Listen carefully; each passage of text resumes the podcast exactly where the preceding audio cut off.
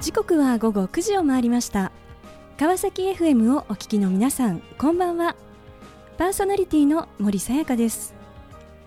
本日第46回目となります。森さやかの Life is a Journey この番組では毎回さまざまな分野で活躍されている方をお迎えし人生を振り返っていただきます。前回は株式会社ピアリビング代表取締役室水房子さんにご出演いただきました。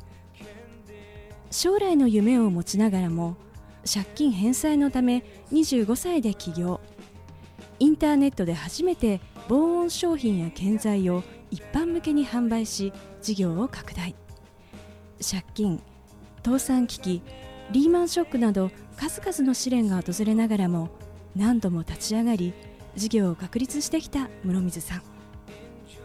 点と点はいつか線になる。すべての点に意味がある。夢は何度でも叶えられる。というメッセージをいただきました。今回も素敵なゲストをお迎えしお話を伺っていきたいと思います。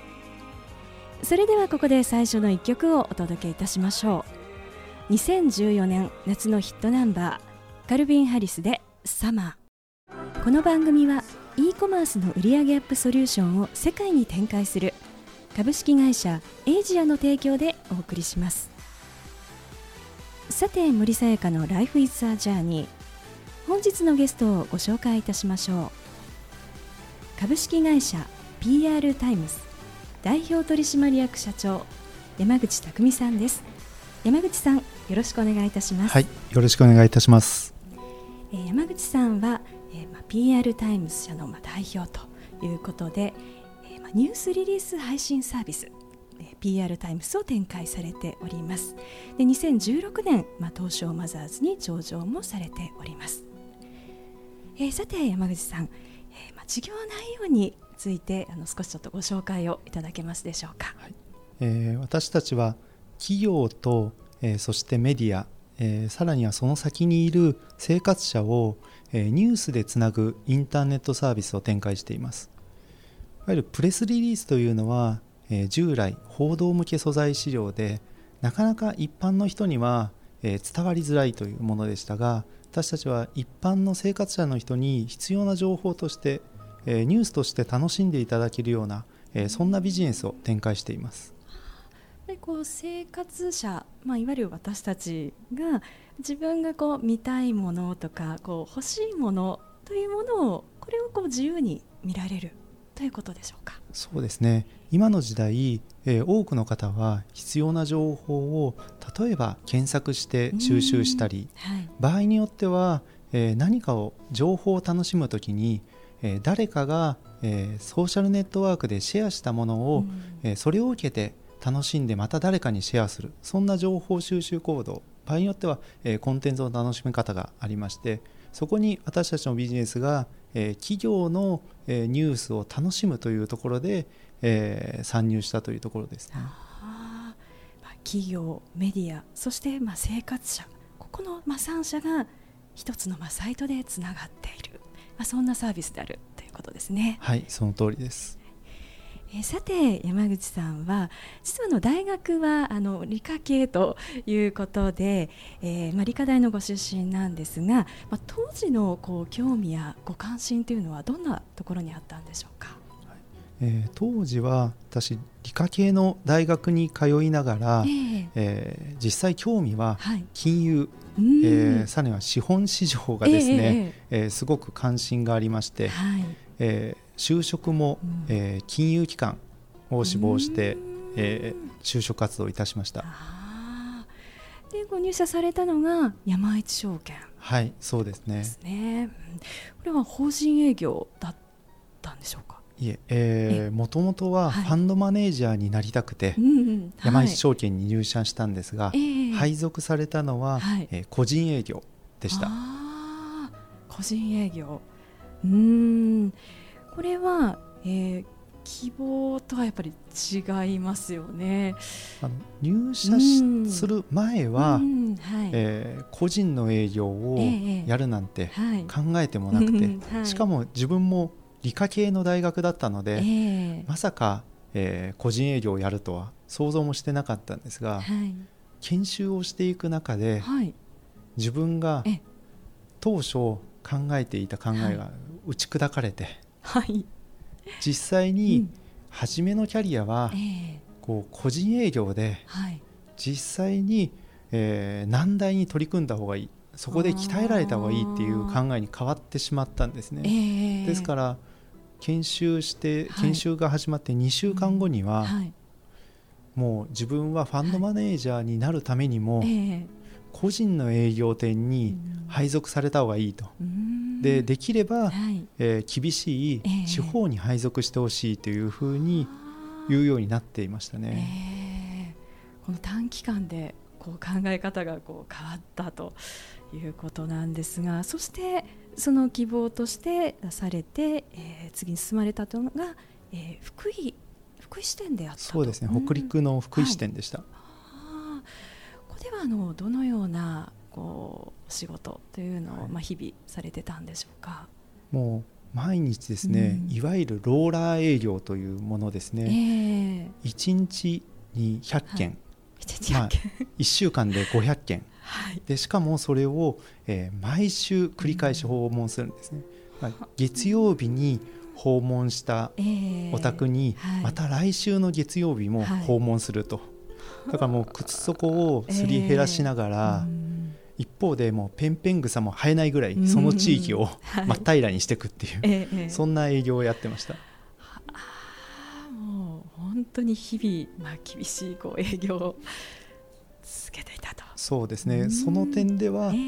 研修期間に厳しい配属をしてほしいという、その志望通りの配属になりましたね。えー、実際にまあやってみてそのファンドマネージャーになりたいというここの思いというのはこうどんなふうにこう変わっていったんでしょうか？あのまあ大学時代に考えていた、その職業観っていうのは、もう今考えてみると、大した理由ではなかったと思うんですね。で実際に働いてみて、えー、徐々に自分が、えー、こう自分自身の強みに気づいたり、はい、しかも仕事の仕方、えー、こんな仕事の仕方を知りやりたいとかですね、えー、あともう自分自身の価値観であるとか、はい、えー、そんなことに気づき始めて、うん、でそこでえー、次の機会をその模索し始めたというところですね。うん。そしてこの次にまあ進んだ道というのがこれが実はベンチャー企業そうですね。当時あの、まあ、証券会社で、えー、えー、株式の取り扱いをやっていたんですが、はい、日本の株価というのはもう、毎日毎日連日下がっていたんですね。えー、で一方で、はい、ニューヨークえー、ナスダックは連日のように上がっていて、はい、その倹約がソフトウェアでありインターネットでした。はい、でそのこれからの時代、えー、アメリカだけではなく、はい、日本もまたインターネットが普及して世の中が変わって、でその変える先導役になりたいと思って、私もネットベンチャーに転職を1年でしました。1年でネットベンチャーに。はい。実際にこうベンチャーに飛び込んで見てですね思っていたものとこう、まあ、現実っていうのはこうどんな違いがあったんでしょうか？そうですね、えー、山一証券の時に、えー、まあ、がむしゃらに働くっていう基礎体力ができていたので、まあ、ネットベンチャーに行ってもそれはできたんですが、はい、そもそも、えー、全く、はい、えー、スキルがなくてですね結果的にネットベンチャーでは、なかなかいい成果に結びつかなかったんですね。山一証券自体は、毎週通えばですね、そうは言っても私のことを信頼してくれてお金を預けてくださる方がいたんですが、ネットベンチャーに行って一生懸命働くだけでは、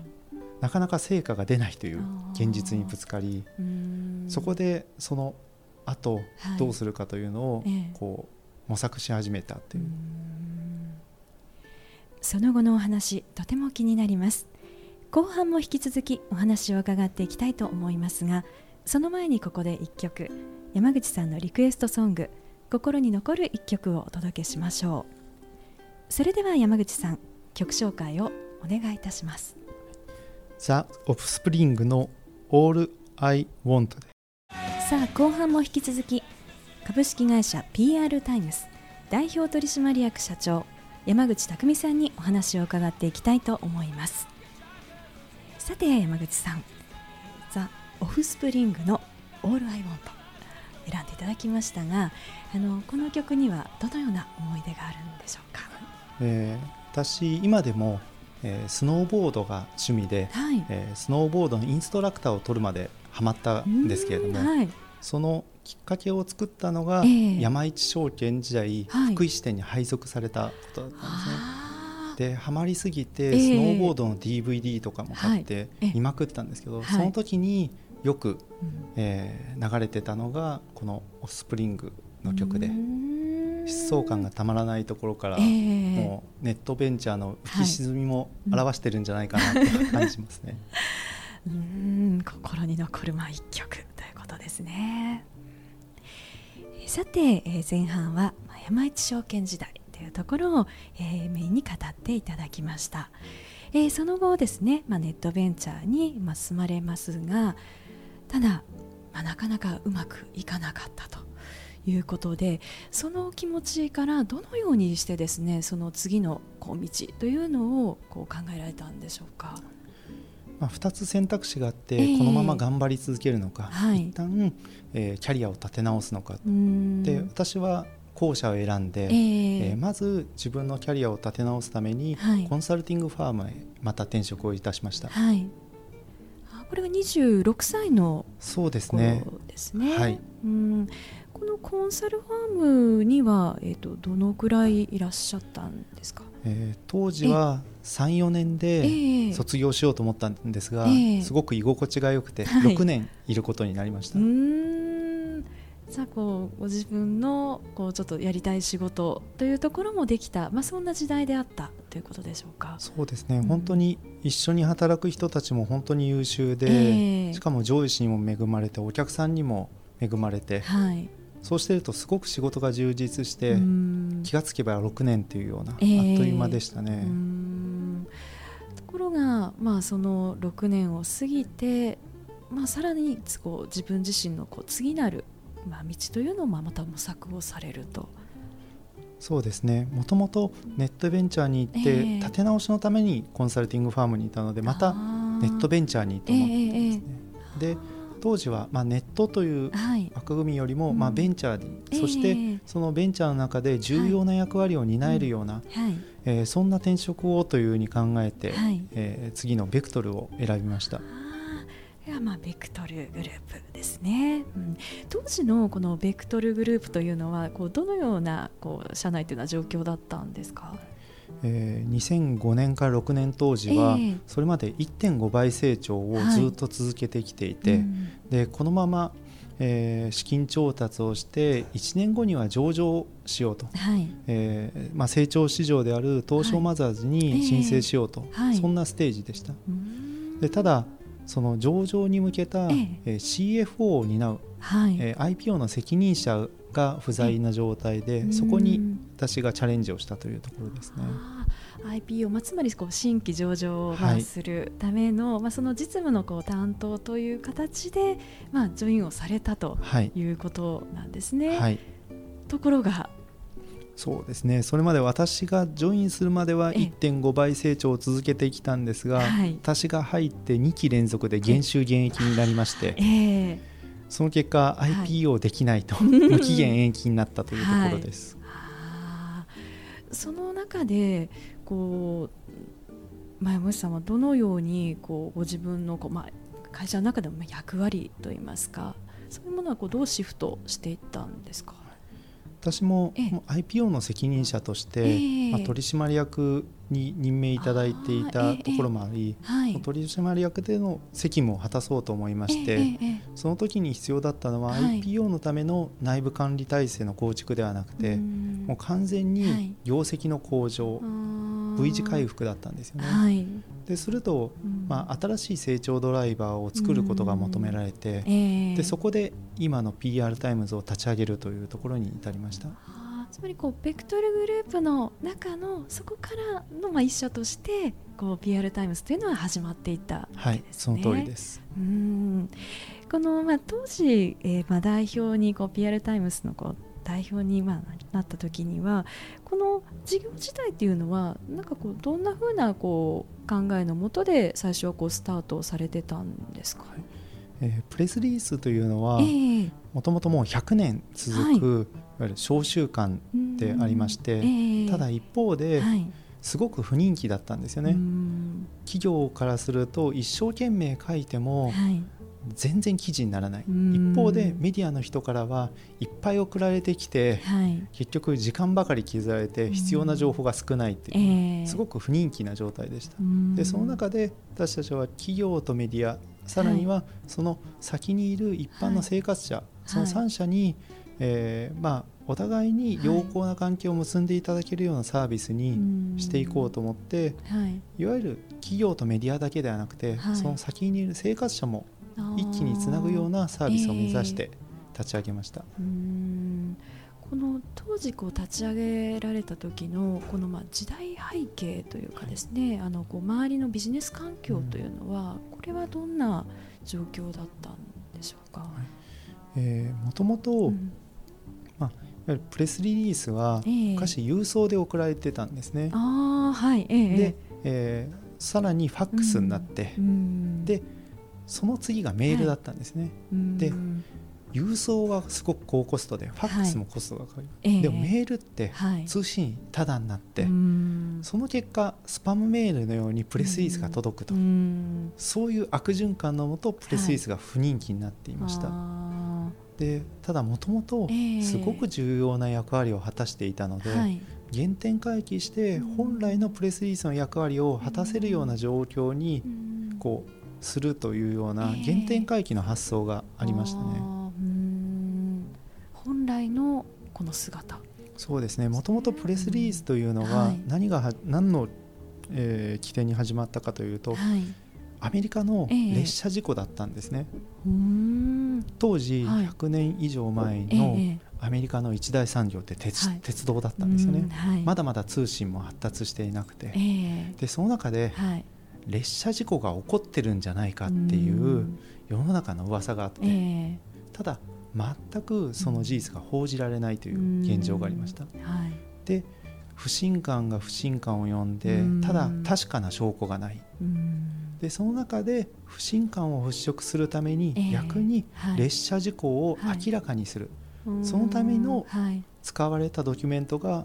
世界史上初のプレスリリースだったんですよね。メディアの方に列車事故が起こってしまいましたというのを配布して、さらにはその事故現場まで記者の方々を運ぶ、それがプレスリリースの原点で、本当に生活者の人に知ってもらいたい事実を知ってもらうためのすごく重要なツールで。だからそこはその原点に立ち返って、プレスリリースをまた再び価値あるものにできるんじゃないかなと考えてい。ました。えー。はい、そしてこう今のこの、まあ、サービスというのがこう確立をされていくと。そうですね、うん。まあ、その中でこう欠かせない要素というのが、まあ、今のこのソーシャルメディアというような流れであると。ね、はい、結局世の中の人が何をもって必要な情報を収集するかというと、うん、一つは検索、はい、でもう一つは、えー、誰かから教えてもらう。その誰かから教えてもらうというのは、SNS、まあ、Facebook とか Twitter でシェアしたものを見て、はい、さらにまた人に教える、はい、この2つの状況が私たちがサービス開始した時には想像できなかったんですけど、後から外部環境が後押ししてくれて、もう上りのエスカレーターを駆け上がっているように、成長させていただいて、逆に後から自分たちの本当の内部を後付けでそういう状態に向かったっていうのが正しいと思いますね。ですから本当に外部環境に助けられてラッキーだったという。さあこの番組ではゲストの皆さんに必ずお聞きしている質問があります。山口さんにもお伺いさせていただきますこれから自分の夢を実現しようと考えている方々へ背中を押すメッセージをお願いいたします、えー、それは夢中になることです。あの当社も10年経ちましてやっと経営理念であるミッションやバリューを策定したんですがその当社のバリューの一つに夢中者宣言というのがあります。やっぱりプロフェッショナルの人っていうのは自分自身が頑張る理由って誰かに言われなくても頑張ってると思うんですね。であと私も子育てをしてて子供たちを見るとあの頑張った方がいいって言わなくても勝手に夢中になってることがあって。でそういうのを、え会社は応援したり、え周りで働く人を称えたりとかそういう状況を続けるとなんかポジティブな循環ができるんじゃないかなと考えています。素敵なメッセージをありがとうございました。ということで本日は改めまして株式会社 PR タイムズ代表取締役社長山口拓己さんにご登場いただきました。山口さんありがとうございました。どうもありがとうございました。さあそれでは最後にもう一曲お届けしましょう。1976年カーペンターズの代表的な一曲「青春の輝き」